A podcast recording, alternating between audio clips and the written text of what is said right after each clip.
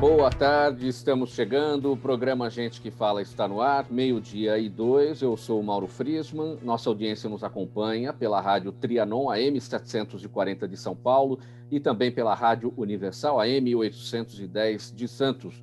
Você nos vê pelas redes sociais, imagens do Instagram, do Facebook e também do nosso canal no YouTube.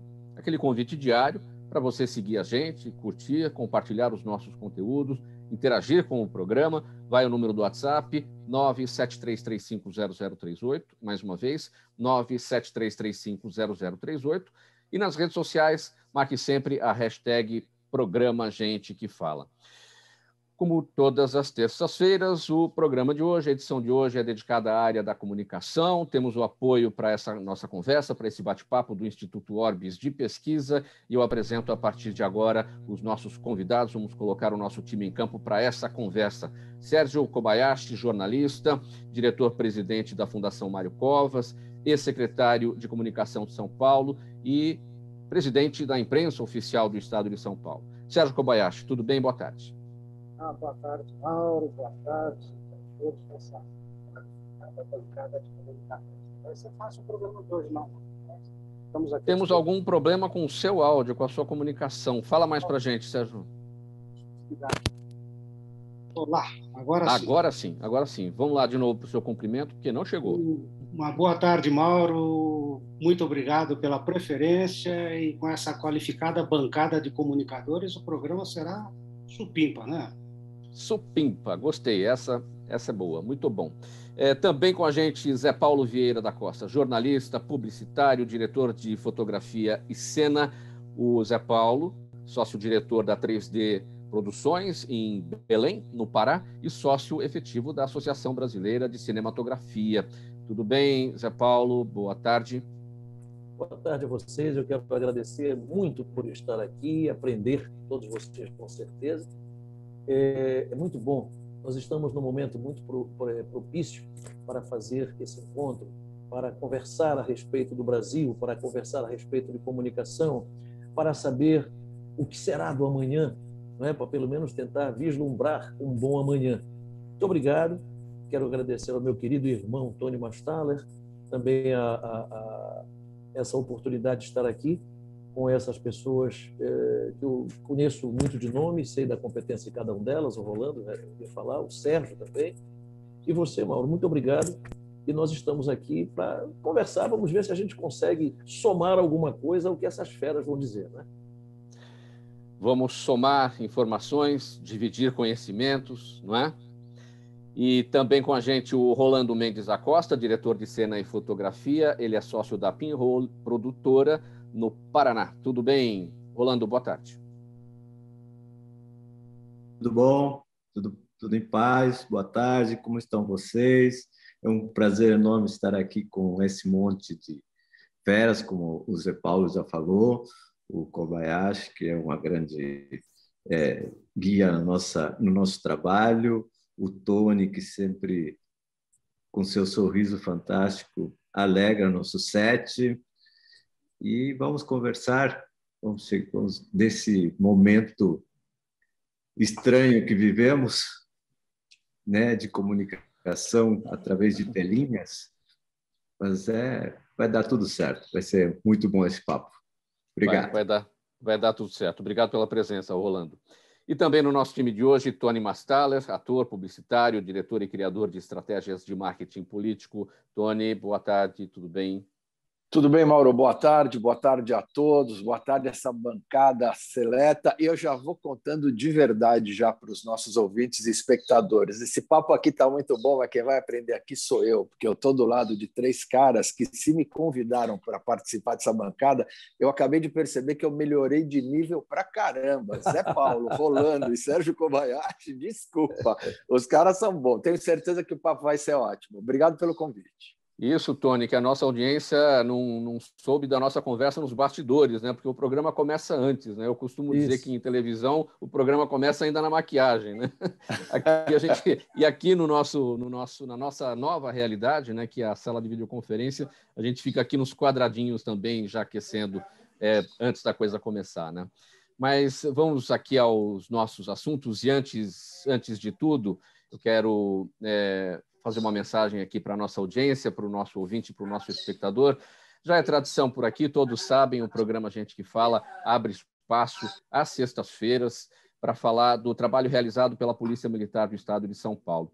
E essa edição de sexta-feira, sempre com o apoio da FERMESP, a Federação das Entidades Representativas dos Militares do Estado de São Paulo. A FERMESP, que é presidida pelo Coronel Antônio Chiari, e, e que traz para esse programa, traz para essa edição, o, as atividades da Polícia Militar, nem sempre valorizada como a gente deveria, mas aqui no nosso espaço a gente aponta essa valorização para a instituição da Polícia Militar Paulista e cabem aqui os nossos cumprimentos ao Coronel Antônio Chiari, que sabe da importância da boa comunicação. Dito isso, vamos aqui ao nosso primeiro assunto, meio-dia e sete. Comunicar boa informação é vencer mais depressa a guerra. Com a pandemia da Covid-19, o Brasil enfrenta dois problemas. Primeiro, o vírus em si, e o segundo, um desencontro total de informações. Passado um ano sem um direcionamento único para combater a doença, os brasileiros convivem com ações aleatórias e informações desencontradas, cujos principais objetivos parecem ser desmentir dados, impor opiniões e colocar a culpa em adversários políticos. Tony Mastaler, quando a gente está numa guerra, para a gente enfrentar o inimigo, a gente precisa é, de uma estratégia. E para elaborar essa estratégia, conhecer o mínimo a respeito desse inimigo. Só que nessa questão de pandemia, esse inimigo é um vírus e ele é invisível, a gente não sabe exatamente onde ele está. Então, é, toda sorte de informações é muito importante para a gente conseguir combater. E é o que eu acabei de destacar desencontro de informações, informações desencontradas, ideias desencontradas, enfim, esse desencontro, essa falta de comunicação, esse tiro trocado persistindo, com isso tudo, vai ser possível vencer a pandemia? Eu vou lhe ser muito sincero, Mauro. Eu tenho fé, eu sou um homem de fé, eu tenho certeza que nós iremos vencer, mas infelizmente eu coloco que venceremos porque Deus quer porque poucas vezes eu vi uma desorganização tão grande no tocante à comunicação desse aspecto para a população. A comunicação, as pessoas chegaram num, num raso de ah, use máscara, álcool gel, não sei o quê, esqueceram com a população, esqueceram as diferenças que existem entre o norte, o sul, o leste o oeste desse país, e o centro, esqueceram de fazer um excelente trabalho com o material humano que existe no país e acabaram se pegando em outras coisas, às vezes disputas políticas, e acabaram deixando a população de lado. Eu reputo como responsabilidade terrível principalmente, infelizmente, claramente, você sabe que eu sou partidário, meu trabalho me exige isso mas uma responsabilidade do governo federal de não ter levado uma comunicação consistente sobre esse assunto para o Brasil, eu realmente, isso realmente me magoa. Sérgio Kobayashi, seu entendimento, esse desencontro de comunicação, aí da comunicação, é, qual é a implicação disso tudo nessa guerra que a gente precisa é, travar contra o vírus? Acompanho na íntegra o que falou Tony. Essa desorganização fez com que chegássemos a isso.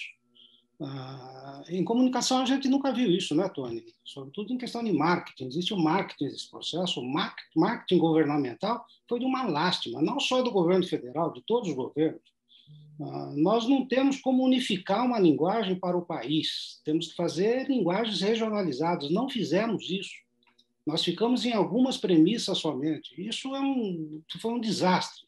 E olha, pode acreditar umas boas centenas de milhares de mortes decorrentes da falta de comunicação e da falta de ação dos governos. Da falta de ação, sobretudo da falta de ação. Lastimável. Não é esse o país com que nós estávamos habituados a viver em questões de pandemias e, sobretudo, com políticas de vacinações. É, os governos estão é, abrindo mão da comunicação é, por conta da sua própria é, dos seus próprios interesses políticos? Para mim, sim. Sim, sim, sim. Sim, claro. Os governos faltaram em tudo, só fizeram, só politizaram e naquilo que não podia ser politizado. Você veja em países sérios, começou-se politizado, né, porque achavam que fosse de fato uma gripezinha, né, como disse o Bolsonaro, e quando perceberam que não se tratava de uma gripezinha, rapidamente viraram viraram o manche do, do, do, processo e foram a própria Inglaterra, por exemplo, né? os Estados Unidos agora com o Biden, ah, viraram o manche e resolveram acertar o, as políticas de, de, de enfrentamento ao coronavírus. E aqui no Brasil, infelizmente, ainda não se está percebendo de que isso é necessário. Então, estamos somente com não um pouquinho menos de 50 milhões de vacinas. E olha, eu, por exemplo, talvez seja vacinado em junho. Espero. Amém. Zé Paulo, seu olhar sobre esse tema, esse desencontro de informações, a comunicação prejudicada, como é que isso tudo implica é, nessa luta para a gente vencer o vírus? Mauro, é, é muito interessante é, abordar o seguinte: em março, março de 2019, um médico historiador paraense chamado José Maria de Abreu Júnior lançou um livro chamado O Vírus e a Cidade ele, depois de farta pesquisa, pesquisa, fez uma pesquisa durante muito tempo, ele é da Universidade Federal do Pará, e ele aborda nesse livro dele como o vírus da gripe espanhola impactou Belém do Pará. E ele parte de uma abordagem nacional. A impressão que me deu depois que eu terminei de ler o livro é que ele escreveu esse livro não pesquisando o passado, mas com uma bola de cristal olhando para o futuro. Porque a coincidência do que aconteceu no início do século XX e o que está acontecendo agora é muito grande. Até o termo gripezinha foi usado pelo que era semelhante ao ministro da, da Saúde. Coincidentemente, infelizmente, era um paraense que vivia na capital federal, Rio de Janeiro, e que disse que não, não havia com que se preocupar, que o país era, era uma gripe uma gripe sem maior importância, que o país estava completamente preparado para enfrentar aquilo. Só que o grande problema é que se esqueceram que as cidades, por exemplo, no início do século XX, estavam sendo arrumadas por influência de Paris, Rio de Janeiro, Belém do Pará, estava no auge da borracha e tal. Se esqueceram que existia toda uma periferia que precisava ser vista, um século depois, a gente olha para o Brasil, o Sérgio falou, por exemplo, em termos de comunicação diferenciada, e a gente vê o quanto a pandemia expôs o nosso problema social. Mas um problema social terrível. Chegamos à conclusão, estamos chegando, que o nosso problema social é muito maior do que nós imaginávamos. Muito maior. Claro que a gente tem que reconhecer que todos os governos que passaram pelo Brasil, eles precisam é, apagar incêndio enquanto reconstroem a casa. Isso é todo governo. Agora, você imagina tudo isso somado a um desencontro de informações e equívocos que está havendo, infelizmente, no Brasil. Todos os governos têm os seus planos de ação. Uns vão por um lado, outros vão por outro.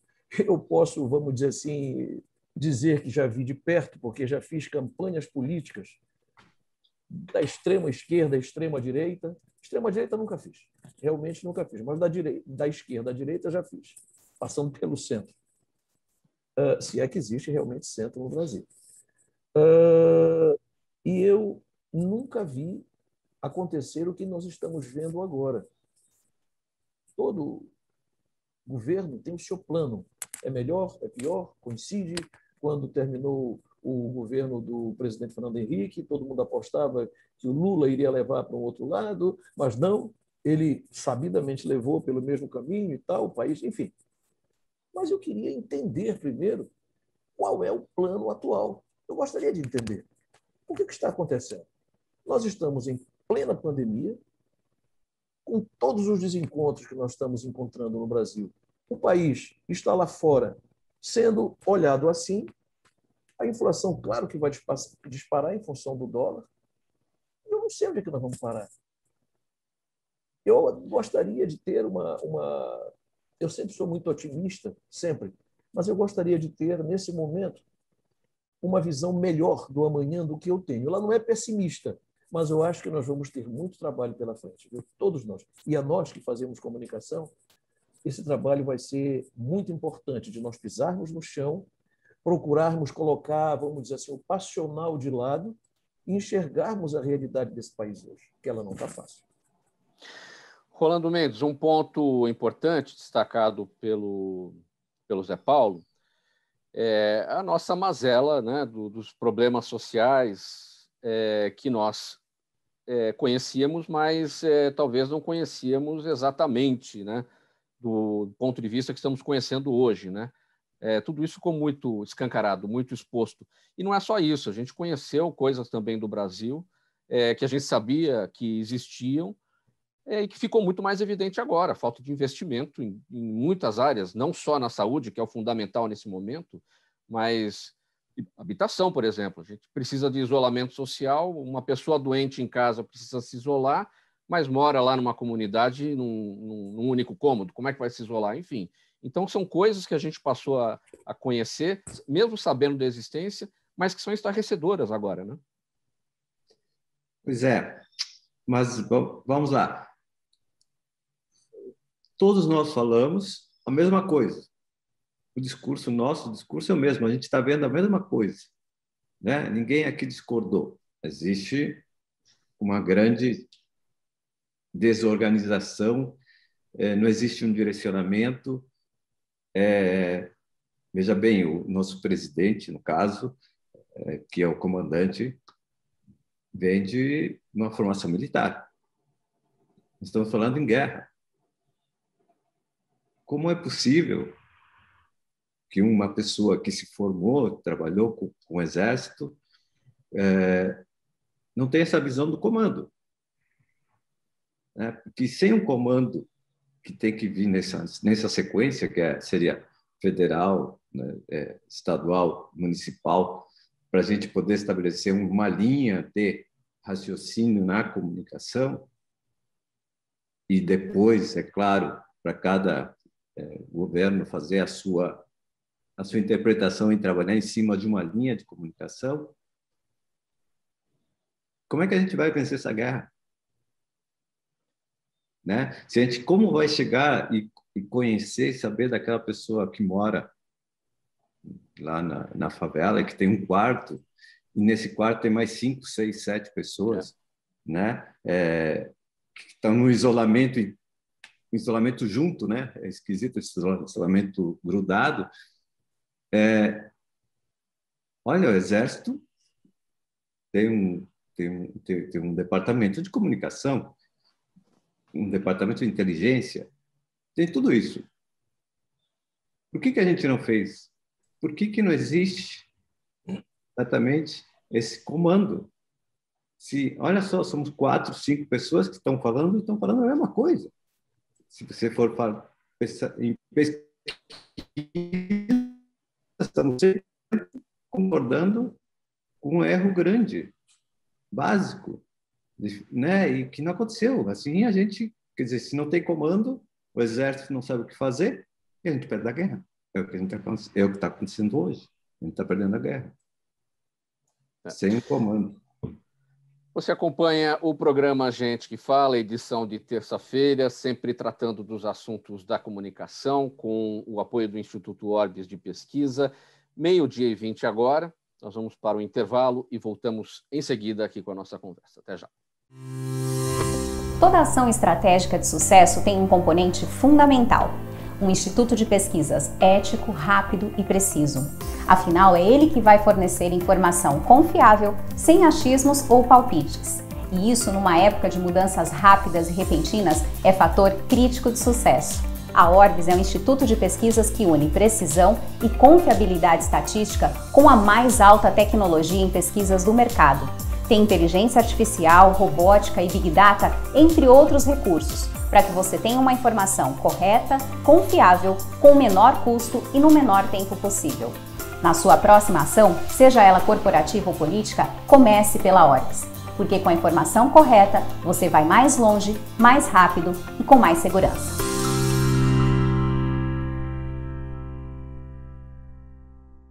De volta com o programa Gente que Fala, edição de terça-feira, com o apoio do Instituto Orbis de Pesquisa. Você nos acompanha pela rádio Trianon AM 740 de São Paulo, Universal AM 810 em Santos e também nas redes sociais, imagens do Instagram, do Facebook e do nosso canal no YouTube. O próximo tema por aqui, depois da eleição dos é, depois da eleição dos disparos em massa de WhatsApp em 2018, o que marcará a disputa presidencial do ano que vem? O que será? Uma série de vídeos curtos que começaram a circular no início do mês em redes sociais e aplicativos de mensagens dá pistas de qual será a cara do pleito de 2022 eles têm temas específicos e públicos bem claros, alguns contra e outros pró-governo. Em comum, os vídeos têm a boa produção, o anonimato dos autores, o formato facilmente compartilhável e a linguagem irreverente própria dos memes. Tony Mastalli, aqui que a gente já tem no ar aí, que já está circulando aí nos, pelo WhatsApp de, de todo mundo, em relação a essa batalha de vídeos para visando já as eleições no ano que vem. Um pouquinho antes do vídeo, Mauro, eu tenho a felicidade de te dizer que as pessoas estão acordando, é, principalmente o pessoal da comunicação e alguns candidatos e alguns comandos de campanha, para entender que aquela legislação que nós temos sobre campanha política é uma legislação feita equivocadamente, que não esclarece, não dá tempo ao eleitor de poder ter um entendimento maior. Então, dentro da lei, que fique claro, essas pessoas já estão começando a se movimentar com o que nós temos de ferramenta na mão. Está é, uh, um pouco atrapalhado ainda? Eu diria que sim, em maneira geral. Eu estou vendo trabalhos muito interessantes de um lado, trabalhos horríveis de outro, mas hum. assim está é, é, tá se começando para tentar levar o eleitor uma consciência do que está acontecendo. Meu grande medo para o ano que vem e por durante muito tempo vai ser como se processa esse trabalho junto às fake news, porque infelizmente a nosso o esclarecimento do ouvinte de modo geral ele ele é complicado no sentido das fake news, ele é, ela é muito adesiva principalmente no momento de polarização que é terrível para o nosso país. Ela sendo adesiva, elas começam a querer entender, querendo mostrar, porque atrás de uma fake news é, se equivocam quem não está estudando as fake news a fundo, porque atrás dela tem toda uma psique do ser humano de querer mostrar que entende de algum assunto. Então, quando vem algum argumento que porcamente faz um paralelo com o que a pessoa tem na cabeça, ele quer repetir. O que eu escuto de coisa, eu escuto até hoje. Eu estava caminhando ontem de manhã, nas minhas caminhadas matinais aí, eu virei um trabalhador peripatético, eu não paro de andar agora. O que, que aconteceu? Eu escutei um cara falando: não, essa história de máscaras, isso aí é uma bobagem. Quer dizer, meu Deus, Quer dizer que nós ainda estamos discutindo isso? É sério mesmo? Uhum. Então, assim, isso tudo está ligado a essa estrutura, isso tudo está ligado a essa estrutura de educação, de cultura. Então, as fake news têm uma aderência muito grande e elas são muito perigosas nesse sentido. Muito perigosas, isso que eu queria te dizer. A minha esperança é que pessoas procurando elevar a, a, a, o nível da conversa vão trazer ferramentas e coisas novas e nós vamos ter um, um, trabalho, se Deus quiser, bastante interessante. Nesse momento hoje eu tenho medo.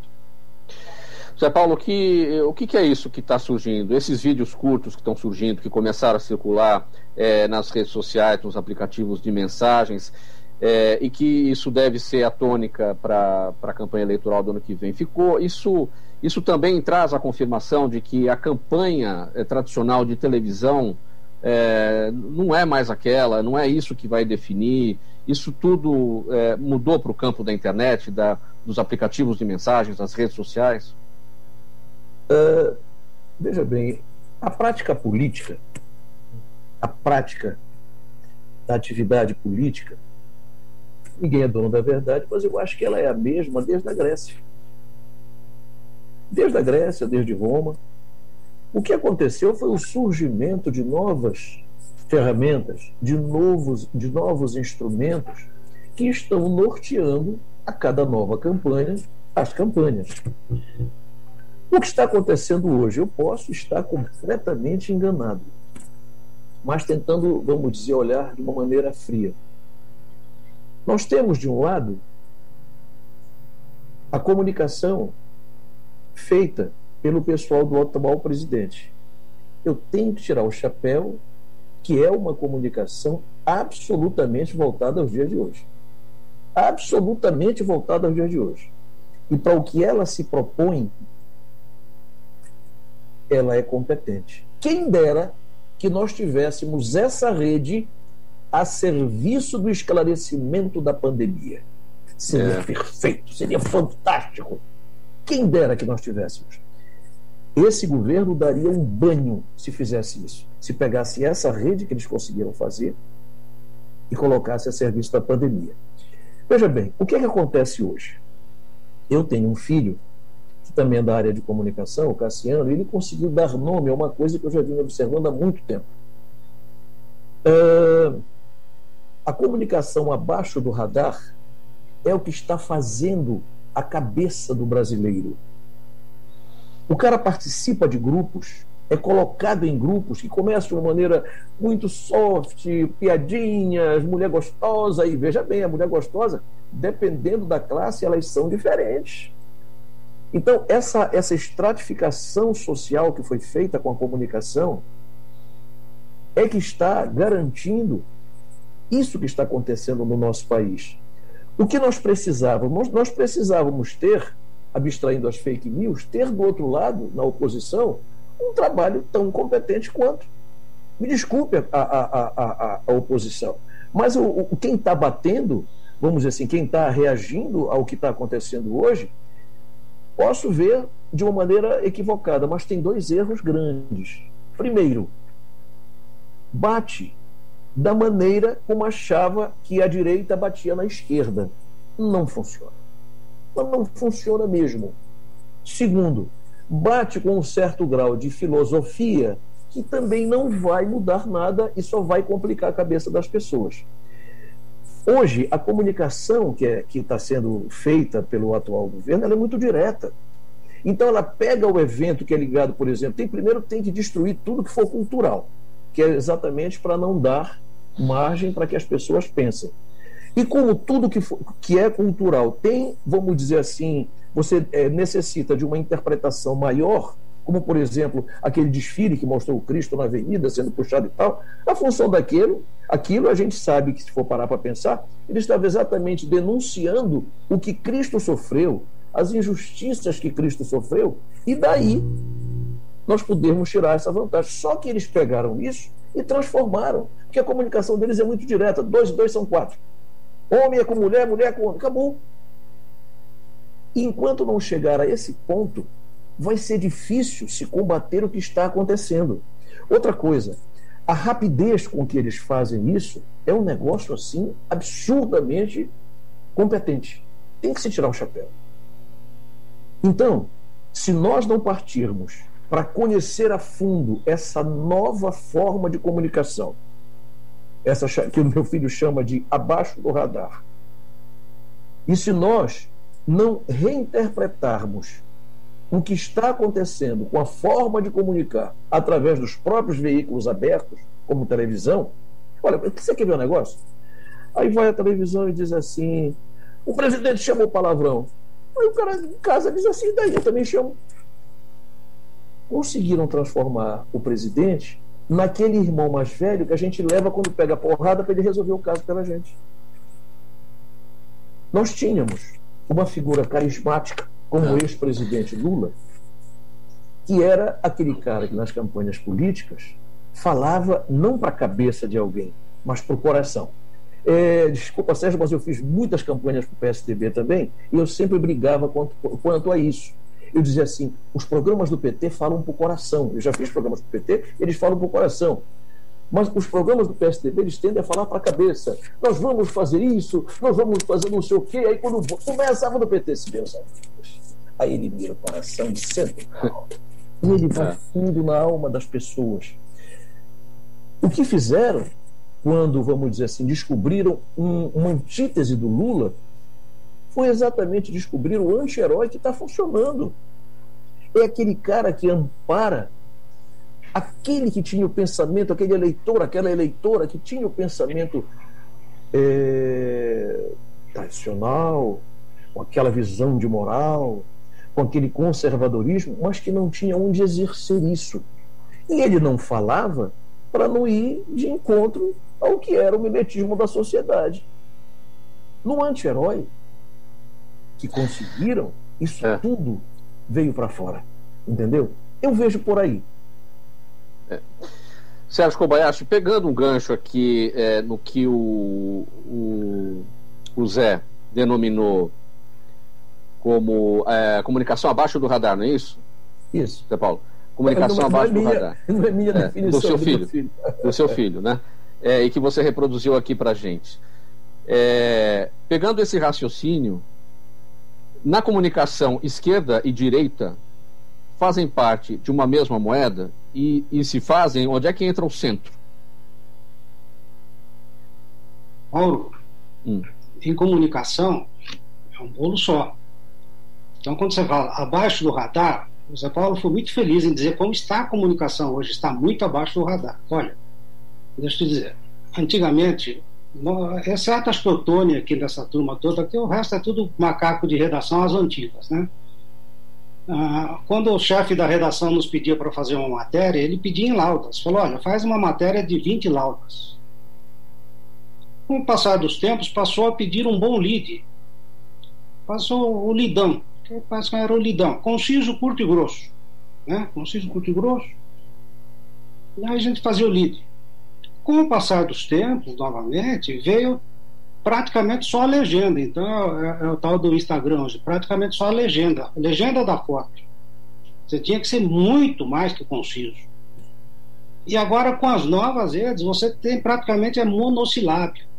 É um substantivo, um advérbio, uma interrogação, uma exclamação, e você tem que dar ao leitor, não é ao, eleitor, ao leitor a capacidade da interpretação, como falou Zapó a capacidade da interpretação. Nós estamos exigindo muito do, do leitor hoje. Ao exigir muito do leitor, acontece isso que está acontecendo, como o Zé Paulo disse, abaixo do radar. Nós estamos hoje vivendo uma época em que nós temos, nós damos, a, nós exigimos do leitor, e aí entra o mundo da guerrilha. Esse é o grande problema. Esse é, esse é, então é a resposta à sua pergunta. É o mundo da guerrilha direita, esquerda, centro, está fazendo guerrilha. E de forma desproposital. É.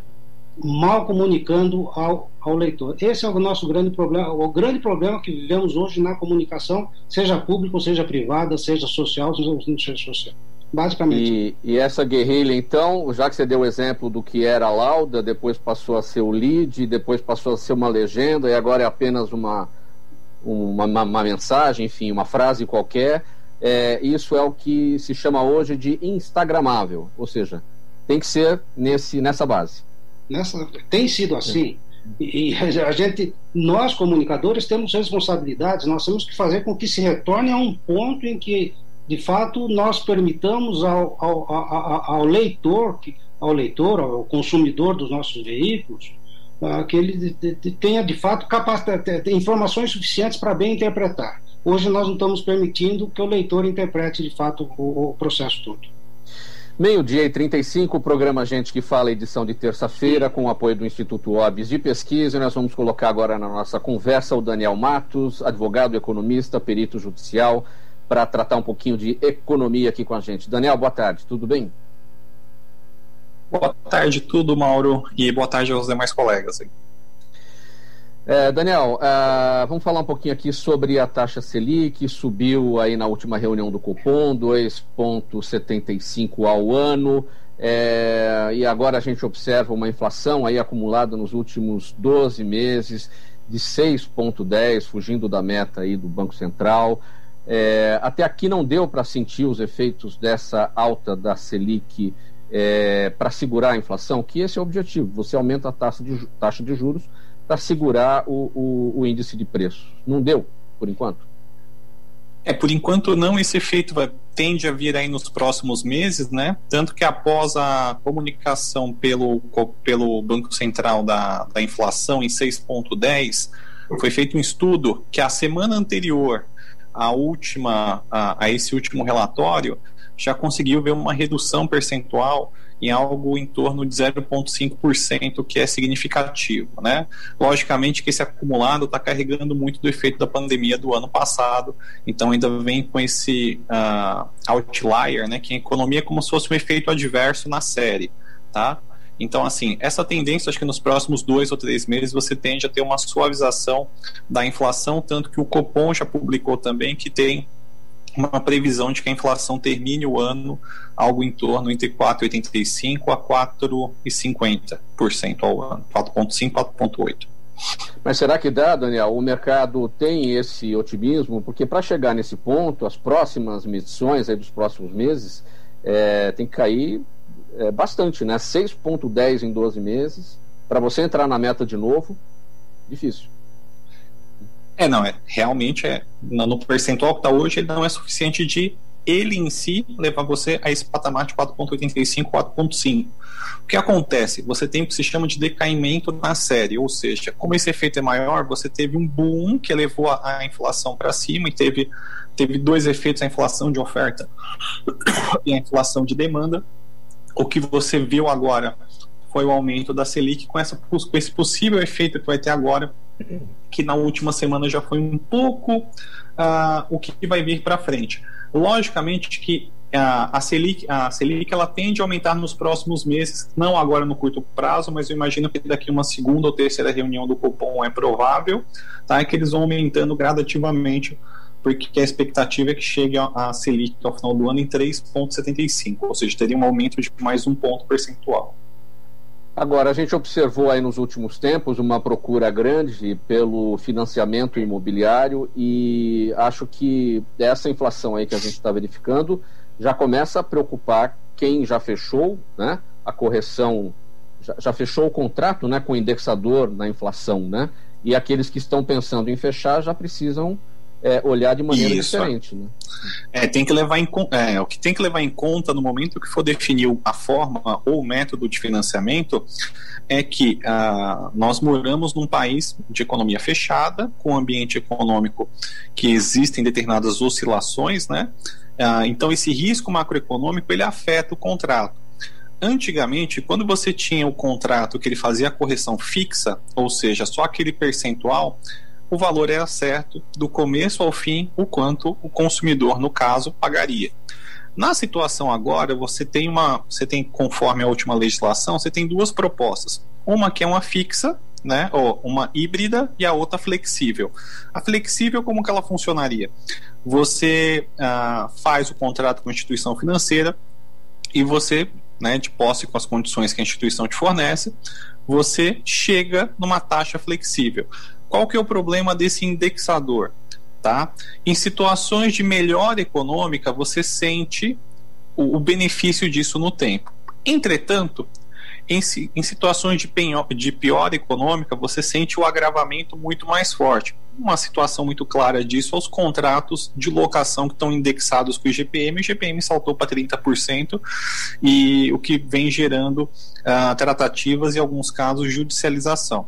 Uh, então, para evitar isso, se o consumidor não quiser ficar uh, correr o risco exclusivo de uma taxa flutuante seria preferível caso a instituição financeira não conceda para ele a taxa fixa, tá? Uh, que concedesse ao menos uma taxa híbrida, um percentual fixo, reduzindo o percentual da parcela variável, de modo que a parcela dele não tempo não flutue muito. O indexador, uh, o mais adequado, né, ou que mede, ou que mensura melhor a capacidade do consumidor é o IPCA.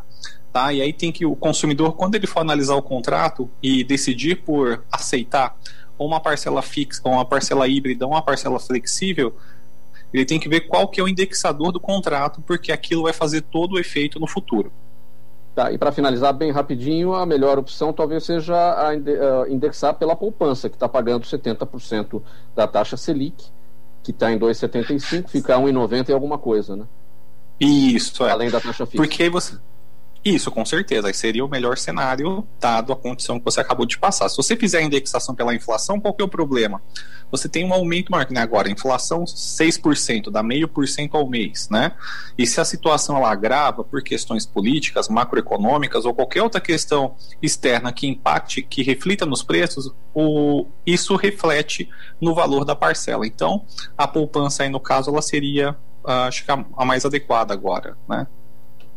Ok, muito bem. Daniel Matos, economista, advogado, perito judicial, trazendo esses esclarecimentos a respeito aí do salto da inflação, chegou aí a 6,10 nos últimos 12 meses. Obrigado pelas orientações e até a próxima, Daniel.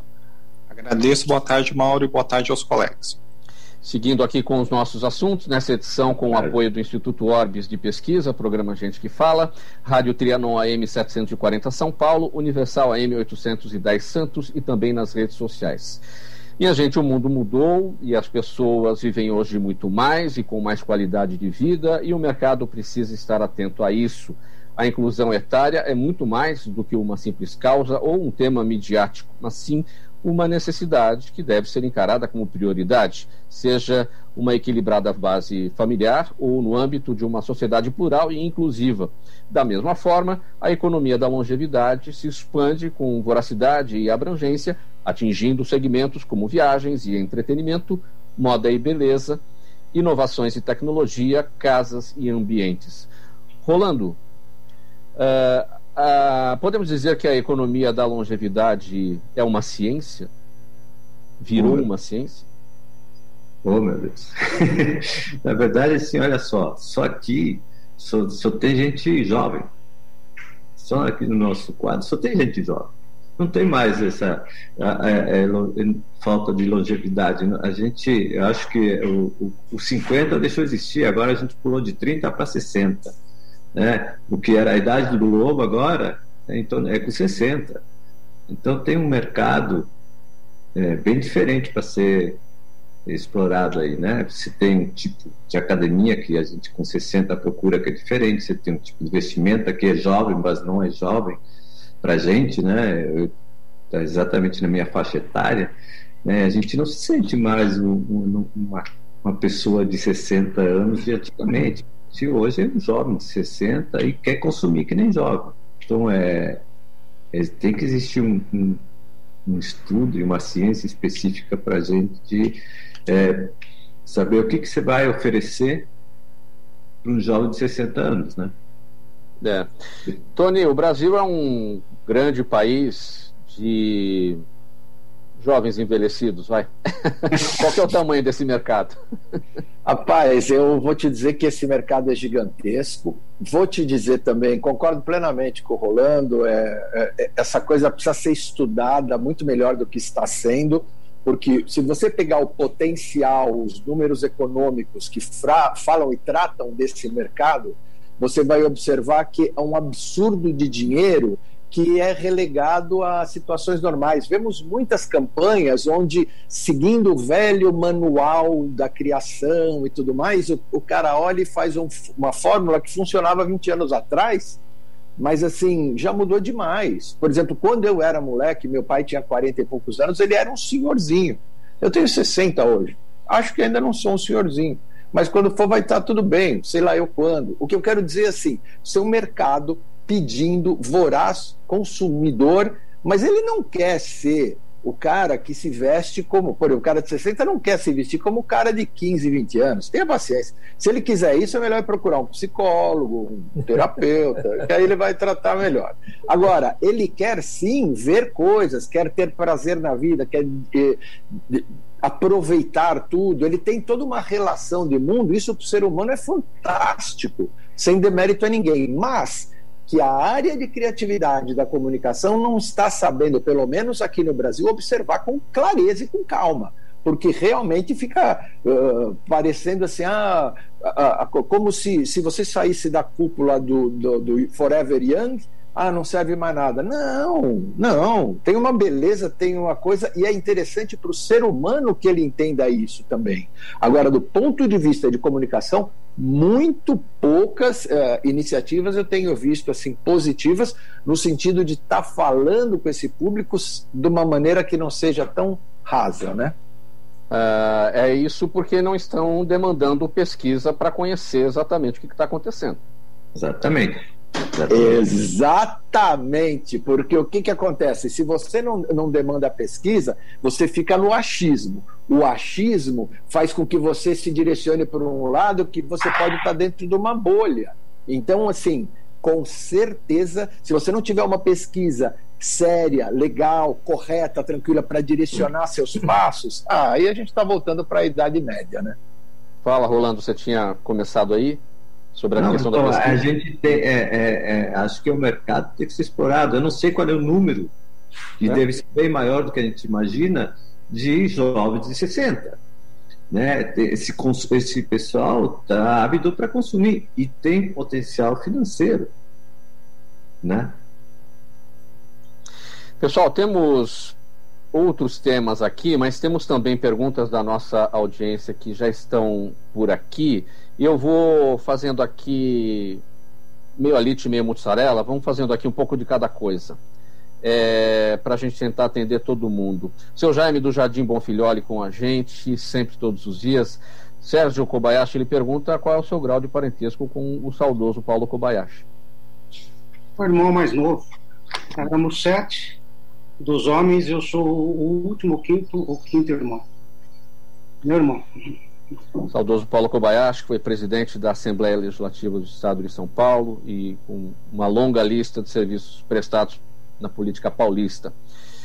Muito Sim. bem. Daniela Neves, no Instagram, pergunta Rolando, uh, por curiosidade, diz ela, as fotos e demais imagens da NASA são gratuitas quando divulgadas pelas várias mídias? apenas dando a referência da, da fonte? Pois é, é uma pergunta que depende que é, depende para que você vai utilizar a foto. Se você vai utilizar ela para é, ganhar dinheiro, você tem que pagar. Respondendo assim mais é, genericamente, se você vai utilizar ela para um trabalho pessoal, provavelmente você não tem que pagar. Depende do, do, do, do que você quer fazer com essa foto, né? Olhar para ela é grátis. Marcos e Pinheiros pergunta para você, Tony, como é que deve ser a propaganda eleitoral para o público evangélico? Olha, é, eu tive uma experiência com o público evangélico na última eleição e eu diria que antes de evangélicos, eles são seres humanos. E aí é, você vai ter, como qualquer grande classe de seres humanos, ou subdivisão que se tente fazer, as várias vertentes dentro dela, os vários radicalismos dentro dela. Então, assim, se engana quem pensa em fazer uma coisa rasa, uh, falando ah, de Deus, de Cristo, etc. Tal, e tudo mais. O evangélico, às vezes, até se irrita quando percebe que aquilo está sendo mal usado ou mal empregado. Eu diria que quem tem essa missão de fazer, que concentre-se no ser humano e concentre-se numa comunicação mais tradicional, não velha e não uh, arcaica ou rígida, mas tradicional no sentido assim de não me venha com muitas muitos frufrus, me venha aqui me colocando o que eu quero saber, né? Eu, eu gosto muito de trabalhar, é um público bastante interessante. Temos mais duas perguntas aqui, uma para o Zé Paulo e outra para o Sérgio, mas faltam 10 minutos para uma. Deixa eu puxar mais um tema aqui para a gente analisar, depois a gente segue com essas duas questões. Segundo Peter Drucker, que é, é considerado o pai da administração, da gestão moderna, o mais importante na comunicação é ouvir o que não está sendo dito, o que sugere ir além dos canais, palavras e gestos, isto é, ler nas entrelinhas. Isso significa compreender a mensagem em sua totalidade, o que envolve cenários, ideias ou ideais, conceitos, valores e sentimentos. E, segundo especialistas, isso se aplica também às pesquisas, nas quais é importante observar como elas foram feitas, em que momento foram feitas, o local e, principalmente como as perguntas foram formuladas.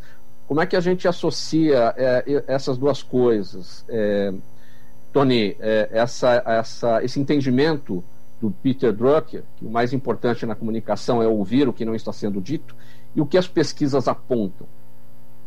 Olha, eu acho perfeito, né, um grande mestre, e, e nos diz o seguinte: é, a, toda comunicação ela é um fato que sai de um lado e vai para o outro, ou seja, você tem um emissor e um receptor.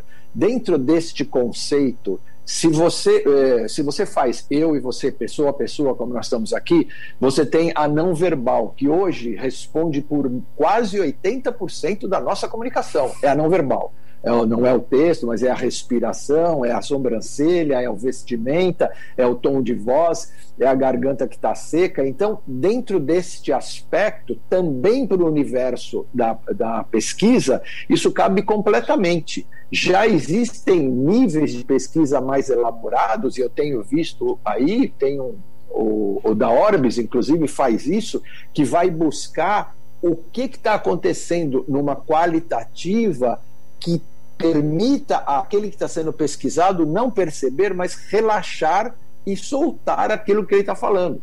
Então, são questões de, de, de, fazer uma pesquisa muito bem feita, onde você capte as informações corretas e, juntamente, ter equipe de nível para analisar esses dados. Senão, você fica, você fica, você comete erros. Então você tem que ter a criatividade na pesquisa e a técnica e a tecnologia para conseguir fazer isso, tecnologia em todos os sentidos. E também uh, para você interpretar esses dados para que você possa pegar exatamente o que está indo naquele momento na alma daquele pesquisado. Zé Paulo, fazer uma pergunta aqui que não tem a ver com os nossos temas. É, já já eu falo aqui a pergunta da Vera Lima, que é a nossa audiência no Facebook. Você, como é, um locutor, já atuou como locutor é, em televisão, porém sem aparecer. Na sua avaliação, o que, que é mais difícil? É, é, fazer uma interpretação só com a voz, ou seja, em off, como a gente diz, né, sem aparecer, sem mostrar o rosto e carregar toda a interpretação na sua voz? Ou é mais fácil quando nós temos duas pistas? Nós temos a voz e a imagem, que é para poder fazer a transmissão com trejeitos, com sobrancelha, enfim, com com tudo aquilo que a gente tem de expressão facial. Mauro, eu, quando era garoto, fiz radionovela. Hum.